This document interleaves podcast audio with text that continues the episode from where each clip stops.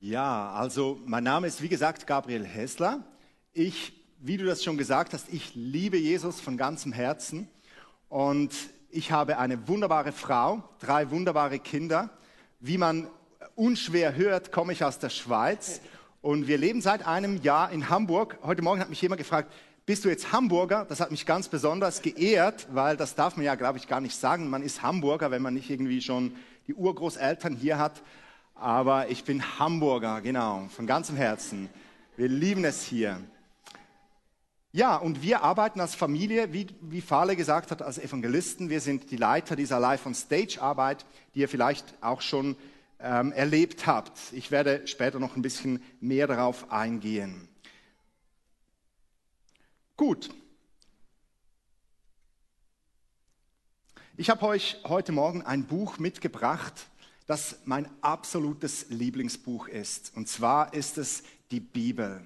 Und ich muss ganz ehrlich sagen, ich habe sogar ein bisschen ein irrationales Verhältnis zur Bibel. Ich bin regelrecht in dieses Buch verliebt. Ich ertappe mich manchmal sogar dabei, dass ich an der Bibel rieche und so diesen Ledergeruch genieße.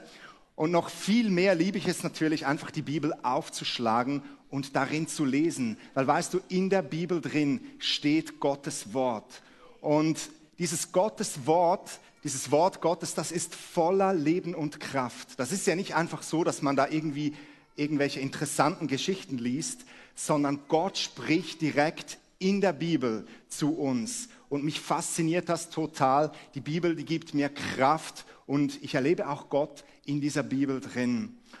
Und ich möchte heute Morgen mit euch zusammen diese Bibel aufschlagen und ich möchte mit euch zusammen eintauchen in eine Geschichte, die sich vor 2000 Jahren zugetragen hat. Und zwar am See Genezareth. Diese Geschichte, in dieser Geschichte kommen vier unterschiedliche Protagonisten vor. Einerseits natürlich ist Jesus da mit am Start, wie bei den meisten Geschichten oder bei vielen Geschichten in der Bibel. Dann lesen wir hier aber auch von einem Mann, der gelähmt war und der vor echt großen Herausforderungen in seinem Leben stand. Wir lesen von vier Männern, die ihre, ihren Freund zu diesem Jesus gebracht haben. Und wir lesen von einigen Theologen oder Schriftgelehrten, wie sie hier in der Bibel genannt werden, die so ein bisschen skeptisch daneben stehen und sich diese Sache so ein bisschen aus der Distanz von der Seitenlinie aus anschauen. Und ich möchte dich heute Morgen herausfordern. Ich möchte dich fragen, in wem dieser vier Protagonisten siehst du dich? Und ich möchte dich bitten, dass du während dieser Predigt dir einfach diese Frage stellst. Welcher dieser vier Protagonisten hat am meisten mit meinem Leben zu tun? Vielleicht mit meinen Lebensumständen oder auch mit meiner Haltung, in der ich lebe.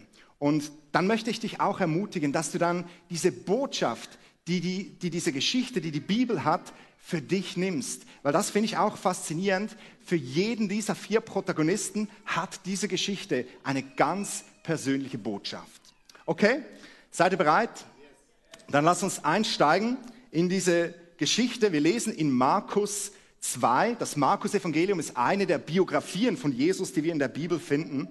Und da steht geschrieben, und nach etlichen Tagen ging Jesus wieder nach Kapernaum und als man hörte, dass er im Haus sei, da versammelten sich sogleich viele, so dass kein Platz mehr war, auch nicht draußen vor der Türe. Und Jesus verkündete ihnen das Wort. Und etliche kamen zu ihm und brachten einen Gelähmten, der von vier Leuten getragen wurde. Und da sie wegen der Menge nicht zu ihm herankommen konnten, deckten sie dort, wo er war, das Dach ab. Und nachdem sie es aufgebrochen hatten, ließen sie die Liegematte herab, auf welcher der Gelähmte lag. Als aber Jesus ihren Glauben sah, sprach er zu dem Gelähmten, Sohn, deine Sünden sind dir vergeben.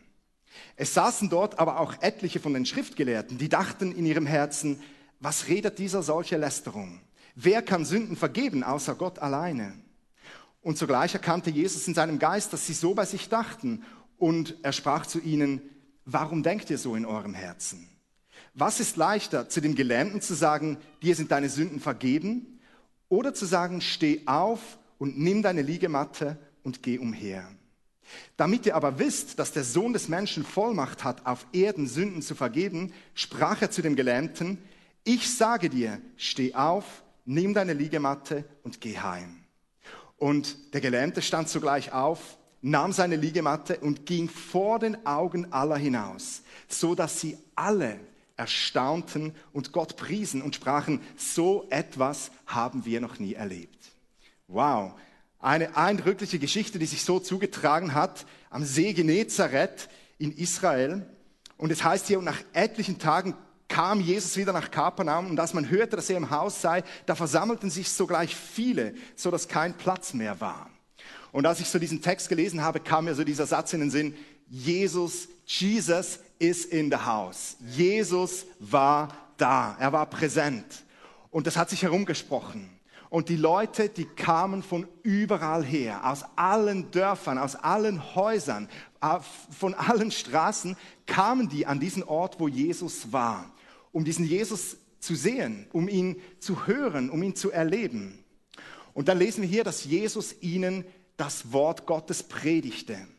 Weißt du, wenn Jesus predigte, wir lesen das überall in der Bibel, dann predigte er meistens eigentlich nicht über Politik, obwohl Jesus in eigentlich sehr geopolitisch hochbrisanten Zeiten drin lebte.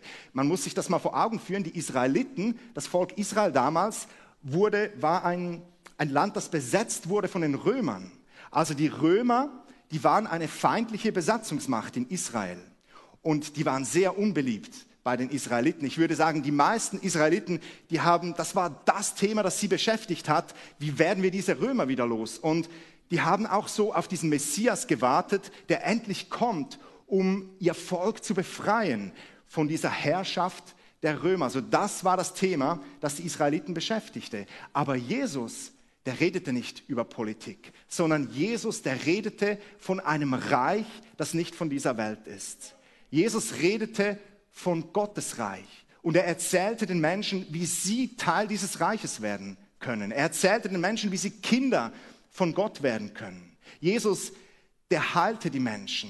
Er betete für sie, er rettete sie, er befreite sie von allen möglichen Bindungen. Und dort, wo Jesus hinkam, dort fliehte, fliehte die Krankheit, dort fliehten die Dämonen und alle finsteren Mächte. Und das hat die Menschen angezogen. Ne, also das, das hat die Menschen dazu gebracht, in Scharen zu Jesus zu kommen. Und wir lesen es hier, da war, das war alles rappelvoll. Es war kein Platz mehr, nicht mal mehr vor dem Haus draußen, vor den Fenstern. Alle Plätze waren besetzt. Ich weiß nicht, wie es dir geht. Ich ertappe mich manchmal bei dem Gedanken, dass ich mir irgendwie so denke, weißt du, die Menschen heute, für die ist der Glaube doch eigentlich irrelevant. Die wollen doch eigentlich gar nichts mehr mit, mit Gott zu tun haben.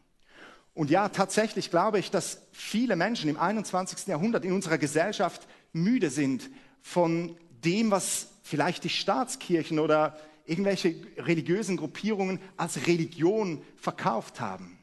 Aber was ich glaube und was ich davon überzeugt bin, ist, dass die Menschen im 21. Jahrhundert nach wie vor hungrig sind nach Jesus. Weil dort, wo Jesus ist, dort ist das echte Leben. Dort ist Rettung, dort ist Heilung, dort ist Befreiung. Und das ist das, was die Menschen brauchen. Weißt du, wir veranstalten ja, wie ich schon gesagt habe, diese Live-on-Stage-Veranstaltungen im, eigentlich im ganzen deutschen Sprachraum. Und wir waren übrigens 2019 auch hier in Hamburg. Vielleicht waren einige von euch auch da. Darf ich mal sehen, wer war damals in Hamburg bei Live on Stage? Doch, einige. Freut mich. Und wir haben damals die Messehallen eine ganze Woche lang gemietet. Und wir bringen ja Musicals auf die Bühne zu wahren Lebensgeschichten und predigen dann jeden Abend das Evangelium. Und ich muss ehrlich sagen, wir haben uns dann schon als Pastoren von diesen Kirchen, die sich da beteiligt haben, haben wir uns ernsthaft gefragt, werden überhaupt Leute in diese Messehallen kommen hier in Hamburg? Ich meine, so eine große Stadt, so ein riesiges Angebot.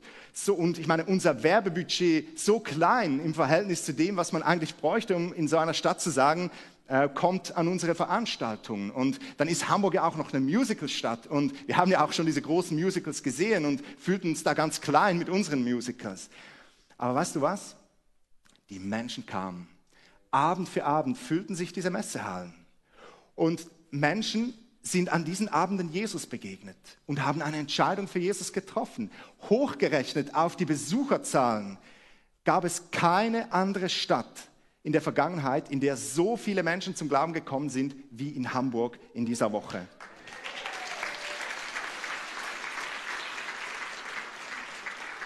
Und weißt du, ich glaube, die Menschen, die kamen nicht wegen Live on Stage, die kamen nicht wegen unseren Musicals oder wegen der Predigt oder sowas, sondern ich glaube, die Menschen, die kamen wegen Jesus.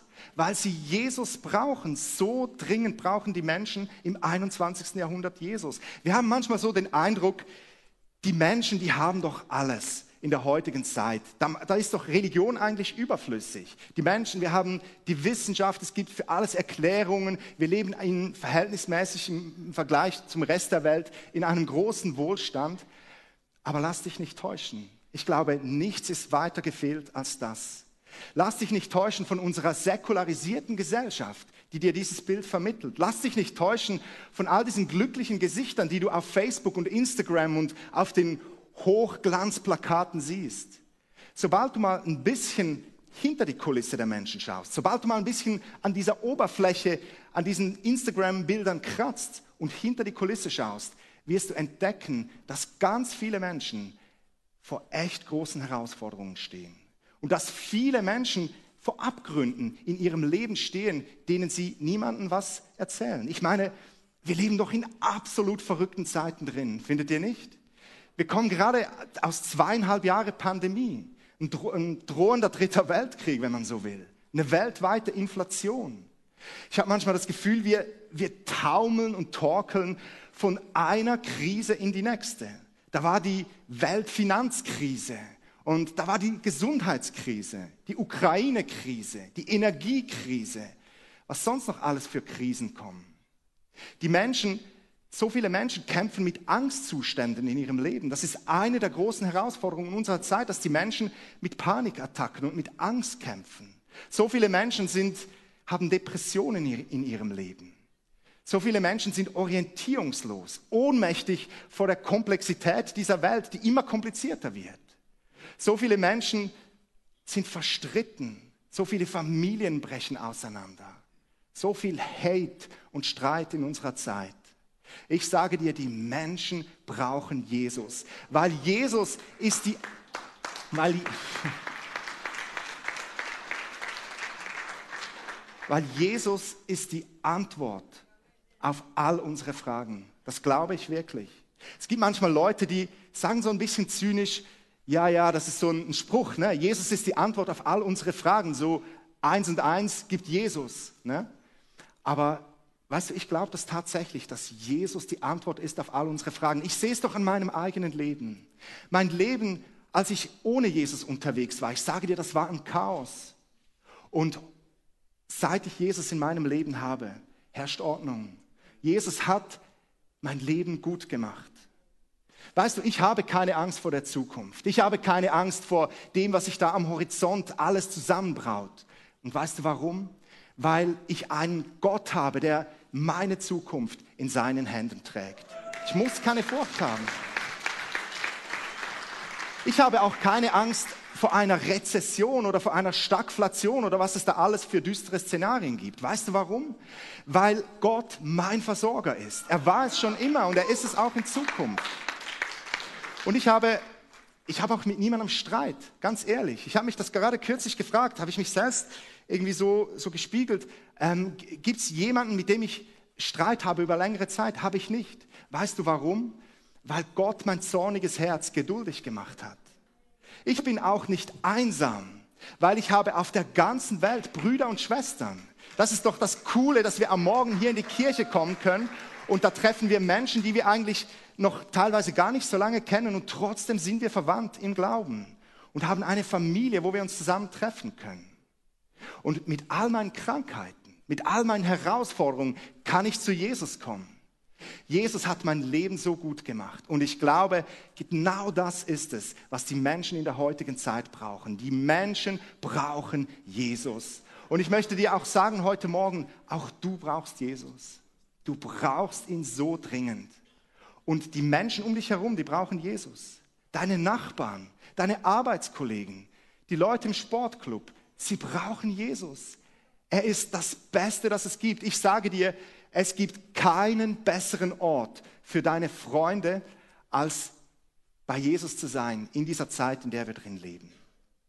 Und genau das wussten diese vier Männer, von denen wir in der Geschichte gelesen haben. Die wussten, unser Freund braucht Jesus. Lass uns das nochmals lesen. Hier steht geschrieben, und etliche kamen zu Jesus und brachten einen Gelähmten, der von vier Leuten getragen wurde. Und da sie wegen der Menge nicht zu ihm herankommen konnten, deckten sie dort, wo er war, das Dach ab. Und nachdem sie es aufgebrochen hatten, ließen sie die Liegematte herab, auf welcher der Gelähmte war.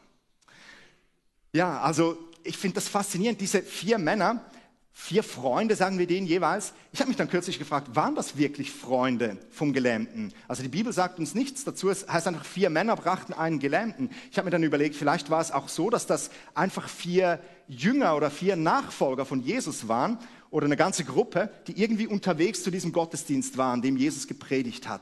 Und dann sind die da an diesem Bettler vorbeigekommen und die haben zu ihm vielleicht gesagt, hey, sorry, Gold, Geld haben wir keins, aber wir wissen, was du wirklich brauchst. Du brauchst Jesus. Und da Jesus spricht heute in Kapernaum, geh hin und begegne diesem Mann, hör ihm zu, was er zu sagen hat. Und da hat vielleicht dieser Bettler gesagt, ja, geh hin. Na, ich bin gelähmt, wie soll ich denn hingehen? Geht doch selber hin. Ne? Und dann haben vielleicht die vier Männer gesagt, hey, kein Problem, wir tragen dich und haben den auf die Matte draufgepackt. Vielleicht war er nicht mal äh, so richtig einverstanden damit, hat irgendwie so ein bisschen gefrotzelt. Ne? Und so frotzeln hinter, hinten auf der Matte drauf, ging es dann zu Jesus. Und dann kamen diese Männer und da war kein Platz mehr. Leider. Alle Tickets ausverkauft, Full House. Und weißt du, diese Männer, die haben nicht aufgegeben. Die haben nicht nach hinten geguckt und haben gesagt, ja, sorry, äh, Kollege, leider gibt's heute keinen Platz, scheint nicht dein Tag zu sein, ist heute wohl nicht dran. Nein, diese Männer, die haben nicht aufgegeben, sondern die haben sich einen anderen Weg gesucht. Die gingen hinter das Haus und dann gingen die die, die Treppe hoch auf das Flachdach. Und dann haben die, wir lesen es hier, doch tatsächlich angefangen, ein Loch in das Dach reinzuschlagen. Man muss sich das einfach mal ganz bildlich vorstellen. Das war ja nicht einfach so irgendwie, das bedeutet nicht einfach ein paar Ziegel wegnehmen und dann so ein bisschen Isomatte rausklauben, sondern ein Dach in Palästina damals, das bestand eigentlich so aus großen Holzlatten und dann kam mal zuerst eine große Schicht Isoliermaterial. Also da, nahm, da hat man Äste genommen und Disteln und alles mögliche Gestrüpp und dann, jetzt kommt's, dann kam eine 30 Zentimeter dicke Lehmschicht, die da drauf gewalzt wurde, um das Dach abzudecken. Und diese Männer, die hatten die Courage, ein, anzufangen, ein Loch in dieses Dach rein zu hämmern. Muss dir mal vorstellen, Jesus predigt hier, ne, wahrscheinlich nicht so mit sakralem Ton und Anzug, Krawatte, sondern einfach so wie er war, redet er zu den Menschen und plötzlich fängt es an zu hämmern. Ne? Und der Matthias Wolf rennt wahrscheinlich raus, schaut hoch und sagt, spinnt ihr eigentlich? Wir haben soeben erst fertig gebaut, die Eröffnung steht erst noch aus. Ne? Und ihr schlagt uns schon ein Dach hier rein und so. Und äh, das bezahlt ihr selbst. Ne? Und wahrscheinlich spätestens an, an diesem Zeitpunkt hätte jeder von uns hätte gesagt, ja, okay, äh, ich glaube, das war es jetzt wirklich. Also wir, wir, dürfen, können ja nicht da. Also, ne? Aber diese Männer, die gefallen mir eben, die hatten richtig Biss. Die sind dran geblieben. Warum? Weil die wussten, unser Freund braucht Jesus. Und die haben ein Loch in dieses Dach reingemacht, bis das offen war. Und dann haben die den da runtergelassen. Und ich möchte dich heute Morgen herausfordern. Mitten in dieser Predigt möchte ich dir eine Frage stellen. Kannst du so ein Dachabdecker für deine Freunde sein? Kannst du für die Menschen, die in deinem Umfeld sind, so jemand sein, der sich nicht aufhalten lässt von irgendwelchen Herausforderungen und Umständen, um deine Freunde zu Jesus zu bringen? Kannst du so jemand sein? Weil weißt du, meine Erfahrung, ich kann das aus meinem eigenen Leben sagen, aber auch einfach meine, meine Erfahrung als Christ ist, in den allermeisten Fällen kommen die Menschen nicht alleine zu Jesus. Es gibt manchmal solche spannende Geschichten, solche Leute, das sind solche Selbstsünder. Zum Beispiel haben wir mal in, in an einer Live-on-Stage-Evangelisation erlebt, ähm, da haben wir eine Geschichte einer Frau gehört, die fuhr am Morgen an unserem riesigen Zelt, das wir aufgestellt haben, vorbei.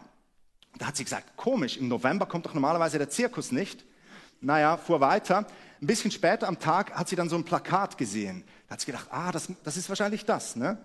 Und als sie dann am Abend von der Arbeit nach Hause kam, da war in ihrem Briefkasten ein Flyer von dieser Veranstaltung. Und die hat den angeschaut und dachte, ah, interessant, aber das ist nichts für mich. Hat den weggelegt. Und dann abends um sieben hat plötzlich so eine komische Stimme, die sie nicht irgendwie einordnen konnte, eine innere Stimme hat ihr gesagt, du musst da hingehen. Und dann hat sie ihrem Mann gesagt, äh, könntest du heute Abend auf die Kinder schauen? Ich, ich glaube, ich will da hingehen. Und der Mann sagte, ja, geh nur. Und dann kam die ganz alleine in dieses Zelt und an diesem Abend begegnete sie Jesus. Und wer schon mal Jesus begegnet ist, der weiß, das kann man nicht erklären. Man weiß es einfach. Man weiß, jetzt fängt was Neues an in meinem Leben. Und die hat ihr Leben Jesus anvertraut. Genial, oder? Und das ist so, so eine Person, das gibt's manchmal. Aber ehrlich gesagt, diese Geschichten sind eher selten. In den allermeisten Fällen kommen die Leute nicht alleine zu Jesus. Und in den allermeisten Fällen ist es sogar mit großen Herausforderungen verbunden, unsere Freunde zu Jesus zu bringen. Nicht, weil die irgendwie gelähmt sind in den meisten Fällen, sondern vielleicht, weil ihre Vorurteile gegenüber Gott und gegenüber Kirche ihnen im Wege stehen. Oder vielleicht, weil einfach immer irgendwie was dazwischen kommt. Ne? Also ähm, sie haben plötzlich Kopfweh oder das Kind wird plötzlich krank oder das Auto springt nicht an. Es ist irgendwie so, als würde so eine finstere Macht mit aller Kraft versuchen, diese Leute von Jesus fernzuhalten. In den allermeisten Fällen ist es mit großen Herausforderungen verbunden, jemand zu Jesus zu bringen. Aber ich sage dir, das lohnt sich. Wir haben eine Geschichte gehört von einer Frau, ähm, das war in Bern, auch eigentlich im selben Jahr, als Life on Stage hier in Hamburg stattfand, waren wir auch in Bern, in der Schweizer Hauptstadt. Und da war eine Frau, die Aline. Und diese Aline, die hat gebetet und im Gebet kam ihr ein Mann in den Sinn, den sie kürzlich kennengelernt hat, so eine flüchtige Bekanntschaft, der Ahmed. Und der Ahmed, der wurde kürzlich zu drei Jahren Gefängnis verurteilt. Und der musste im Januar, 1. Januar, musste seine Gefängnisstrafe antreten. Und im Dezember war diese Veranstaltung, diese Live-on-Stage-Veranstaltung. Und die Aline, die wusste, ich muss diesen Mann einladen. Dieser Mann braucht Jesus. Und so hat sie ihm angefangen, WhatsApp-Nachrichten zu schreiben, aber er hat sich einfach nicht gemeldet. Der hat diese Nachrichten noch nicht mal angeschaut. Das sieht man ja mit den Häkchen, ne, mit dem blauen. Naja, aber die Aline, die hat sich nicht davon abhalten lassen. Die hatte nämlich Biss. Und die ging am Abend, als die Veranstaltung war, ging sie beim Ahmed zu Hause vorbei. Die hat es irgendwie geschafft, seine Adresse aufzutreiben, ging bei ihm vorbei, klingelte und dann öffnete der und dann hat sie ihm gesagt, ich glaube, du solltest an diese Veranstaltung mitkommen. Ich habe einfach den Eindruck. Und dann hat er gesagt, okay, ich komme mit. Und an diesem Abend begegnete der Ahmed Jesus. Und sie hat uns danach eine Nachricht geschrieben. Ich möchte dir die kurz ähm, zeigen oder kurz vorlesen. Sie hat geschrieben, Ahmed kommt spontan mit und wird an diesem Abend vom Evangelium getroffen. Und er realisiert, dass er Vergebung braucht für seine vielen Sünden. Allerdings kommt er nicht nach vorne zum Kreuz. Er beschreibt es so, ich wollte unbedingt zum Kreuz kommen, doch etwas hat mich zurückgezogen. Ich konnte einfach nicht. Er betete in der Reihe das Übergabegebet mit, spricht danach aber mit meinem Mann und sie gehen gemeinsam in die Nacharbeitslounge wo er unter anderem das erste Mal selbst betet und Gott für seine Vergebung dankt, dass er nun ein Kind von Gott sein kann. Dabei verspürt er ein unbeschreiblich schönes Gefühl der Wärme in seinem Herzen und er freut sich von ganzem Herzen, dass er nun ein Kind Gottes sein darf. Halleluja. Also mich begeistern solche Geschichten total. Wie glücklich kannst du dich schätzen, wenn du so eine Freundin wie die Aline hast? die, der, die sich einfach nicht aufhalten lässt, die Biss hat, die mit dir mitgeht und dieses Dach abdeckt. Und wie glücklich kannst du dich schätzen, wenn du solche Freunde hast, wie diese vier Männer, die alles dran setzen, dass du Jesus kennenlernen darfst. Und ich möchte dich einfach heute Morgen fragen, kannst du für deine Freunde solch ein Dachabdecker sein? Weil diese Leute gibt's in deinem Umfeld, da bin ich ganz, ganz sicher. Und stell dir diese eine Frage. Es gibt keinen besseren Ort in diesen verrückten Zeiten, in denen wir drin leben, an denen deine Freunde sein sollten, als in der Gegenwart von Jesus, als bei ihm. Ja, jetzt kam es zu dieser absolut surrealen Szene. Ne? Dieser Gelähmte, der kommt da so runter, während Jesus predigte. Und dann sagte Jesus ihm Folgendes. Wir lesen das hier. Als aber Jesus ihren Glauben sah, sprach er zu dem Gelähmten, Sohn, deine Sünden sind dir vergeben. Sohn, deine Sünden sind dir vergeben. Wenn du diesen Satz hörst in deinem Leben, dann hast du gewonnen. Jesus sagte nicht einfach, mein Freund, oder er sagte nicht, Patient, deine Sünden sind dir vergeben, oder Mensch, deine Sünden sind dir vergeben, sondern Sohn, Tochter, deine Sünden sind dir vergeben. Jesus hat diesen Mann angesprochen mit seiner Identität, mit seiner Berufung, die er hat, nämlich ein Kind von Gott zu sein. Und dann hat Jesus diesem Mann seine Sünden vergeben. Weißt du, das ist der Grund, warum Jesus auf diese Erde kam, um uns Menschen unsere Sünden zu vergeben. Das war der Hauptgrund, warum Jesus kam. Jesus kam, um diese Trennung, die wir mit Gott haben, wegzumachen. Wenn wir diese Geschichte hören, vielleicht geht es dir auch so, dann denken wir vielleicht manchmal, ist ja irgendwie komisch, warum hat Jesus den Mann nicht geheilt? Also ist doch offensichtlich, Jesus, hast du Tomaten auf den Augen? Dieser Mann ist gelähmt. Was der jetzt eigentlich braucht, ist Heilung, nicht äh, Vergebung seiner Sünden. Aber weißt du, Jesus, der wusste, dass dieser Mann ein großes Hauptproblem hat, nämlich dass er von Gott getrennt ist. Weißt du, all diese Probleme, von denen ich dir erzählt habe vorher, mit, diese Probleme, mit denen wir Menschen kämpfen, all diese Probleme sind nicht unser Hauptproblem. Eigentlich sind sie nur die Auswirkungen unseres Hauptproblems. Sie sind nur die Symptome unseres echten Problems. Unser echtes Problem ist, dass wir von Gott getrennt sind durch unsere Schuld. Und deshalb kam Jesus auf diese Erde, um uns unsere Schulden zu vergeben, um den Weg zu Gott frei zu machen. Und Jesus wusste, wenn dieser Mann gerettet wird, dann wird er ein Kind Gottes und dann fängt Heilung an, in sein Leben zu fließen, in all seine Umstände reinzufließen. Dann fängt das echte Leben dieses Mannes an. Mein Sohn, deine Sünden sind dir vergeben. Jetzt, wie das meistens so ist bei solchen Veranstaltungen oder wenn es irgendwie um Glaube oder Religion geht, waren auch die Kritiker nicht weit, ne? die Skeptiker. In diesem Fall waren es die Theologen der damaligen Zeit, die vielleicht die Pastoren oder eben Schriftgelehrte werden sie hier genannt. Und diese Männer, Pharisäer, die standen so ein bisschen mit verschränkten Armen an der Seitenlinie und die haben, etwas hat die gestört.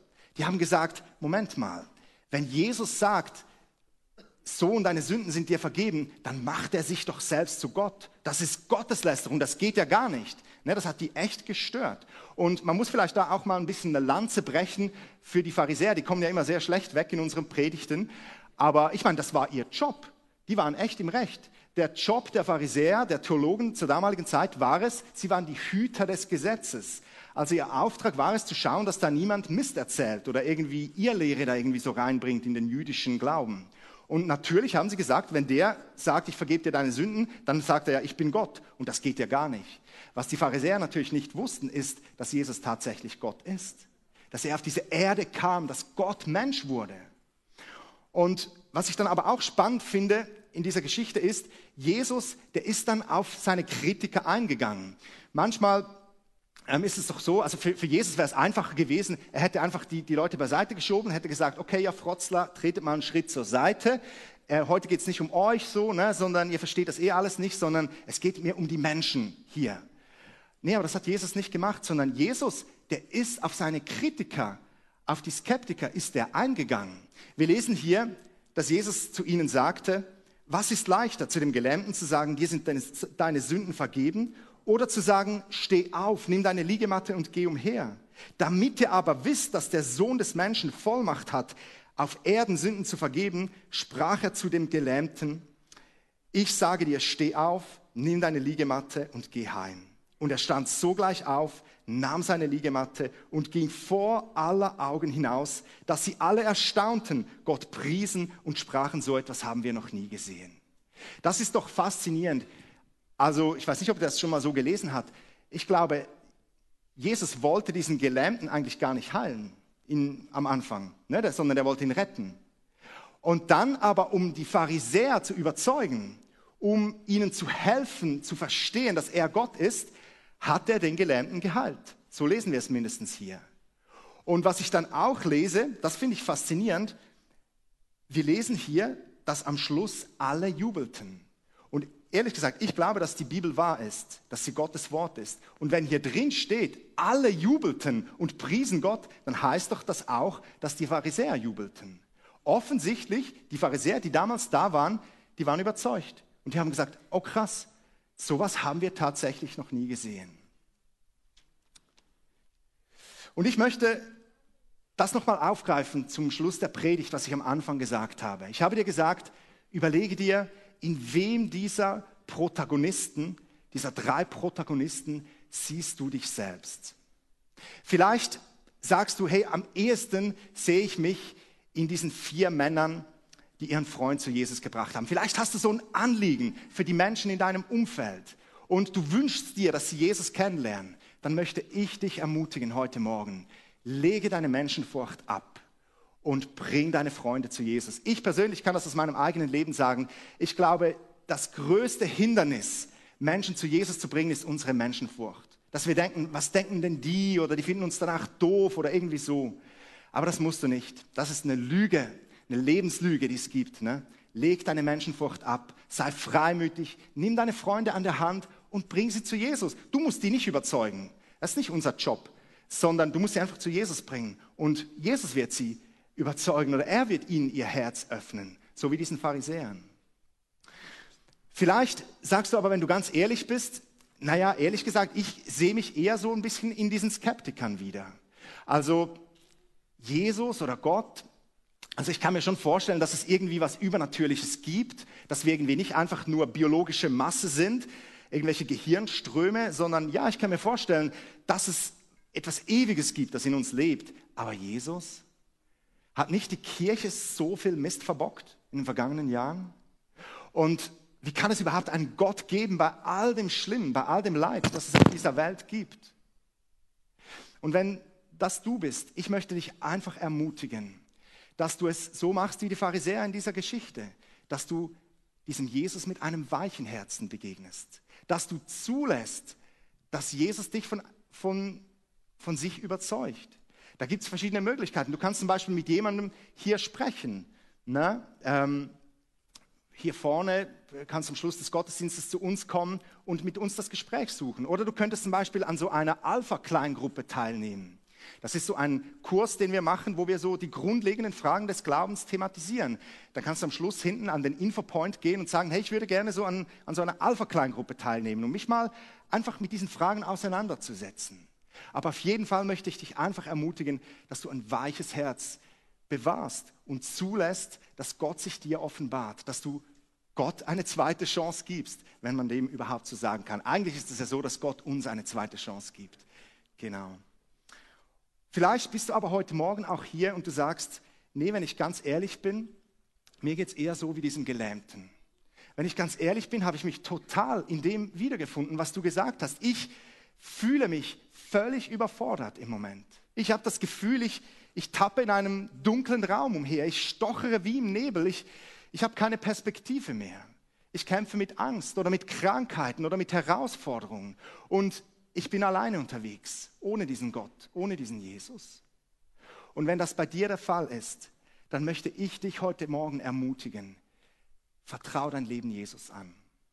Weißt du, Jesus wird niemanden zurückweisen, egal was du getan hast in deinem Leben, egal wie deine Geschichte ist, egal was hinter dir liegt. Wenn du zu Jesus kommst, dann wird er dich zu seinem Kind machen. Und er wird dir, so wie wir das in dieser Geschichte gelesen haben, er wird dich anschauen und er wird zu dir sagen, mein Sohn, meine Tochter, deine Sünden sind dir vergeben. Und wenn du das erlebst, dann wirst du ein neuer Mensch. Und du wirst diesen Saal, diese Kirche verlassen als ein Kind Gottes. Das Alte wird vergangen sein und etwas völlig Neues wird begonnen haben in deinem Leben. Und wenn du das möchtest jetzt heute Morgen, dann möchte ich noch ganz besonders mit dir jetzt beten. Ich möchte dir die Möglichkeit geben, gleich jetzt zu reagieren. Schiebe das nicht auf die lange Bank oder auf morgen oder irgendwie so, sondern mach das heute fest, wenn du spürst, dass in deinem Herzen Glaube entstanden ist. Wir machen das nun folgendermaßen. Ich werde jetzt dann gleich diejenigen, die das betrifft, bitten, ihre Hand zu heben oder sogar aufzustehen. Ich möchte dich ermutigen, sogar aufzustehen und mit deinem Handheben oder mit deinem Aufstehen, ja, sagst du zu Jesus, Jesus, ich brauche dich. Und ich bitte dich, dass du jetzt in mein Leben kommst. Ich stehe auf von meinem alten Leben. Ich will dir nachfolgen. Ich will dir gehören. Ich bereue all diesen Mist, den ich ohne dich verbockt habe. Ich bereue mein Leben ohne dich. Und ich möchte dich einladen, in mein Herz reinzukommen. Und ich möchte dir nachfolgen, egal wo du mich hinführst. Und danach werden wir mit einem einfachen Gebet Jesus in unser Leben einladen. Und am Schluss werden wir noch alle zusammen mit einem Lied das nochmal Jesus sagen. Jesus, ich glaube an dich und ich folge dir nach. Wenn du jetzt hier sitzt und du spürst, ich bin gemeint, das geht mich etwas an, dann möchte ich dich einfach ermutigen, hebe deine Hand oder steh auf an dem Platz, wo du jetzt bist. Wenn du mit jemandem hier bist, wo du weißt, der ist schon mit Gott oder mit dem Glauben unterwegs, dann stups ihn doch an und steht miteinander auf. Macht das heute Morgen miteinander fest. Vielleicht spürst du jetzt so ein, wie dein Herz schlägt, wie deine Hände feucht werden. Ich glaube, das ist ein Indikator dafür, dass Gott heute Morgen zu dir spricht und dass, dass du gemeint bist, dass Glaube in deinem Herzen entstanden ist. Ich möchte dich bitten, dass du jetzt reagierst, wenn du Jesus jetzt in dein Leben einladen möchtest.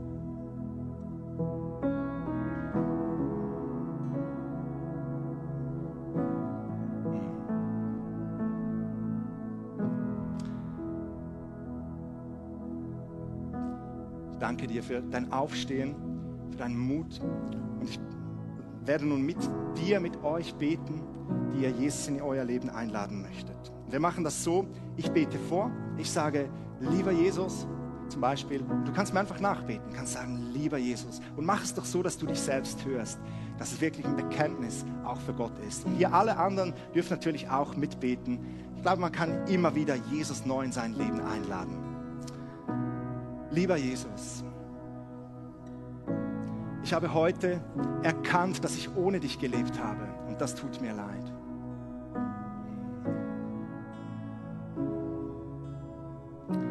Ich bereue alle meine Sünden, die ich begangen habe. Aber ich glaube, dass du am Kreuz für meine Schuld bezahlt hast.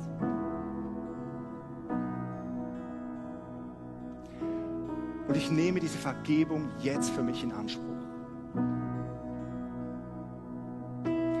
Lieber Jesus, bitte komm in mein Herz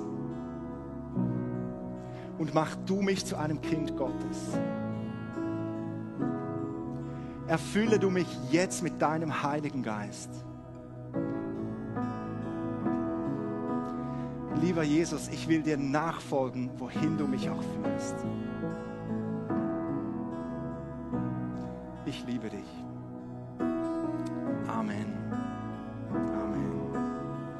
Wenn du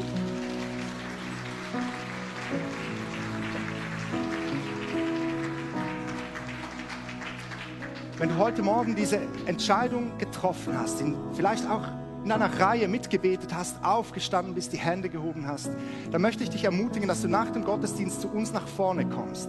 Wir haben nämlich ein Geschenk für dich so eine Welcome Box nennen wir das. Und da drin ist etwas unglaublich Wertvolles, nämlich eine neue Bibel, die wir dir zum Beginn deines Glaubenslebens mit auf den Weg geben möchten. Völlig kostenlos, kostet dich überhaupt nichts, ist ein Geschenk von uns an dich. Und sehr gerne darfst du auch nach vorne kommen, wenn du Gespräch mit uns möchtest. Wir beten gerne für dich, sind gerne für dich da. Lass uns nun noch dieses Lied singen und in diesem Lied einfach unseren Glauben zu Gott zum Ausdruck bringen.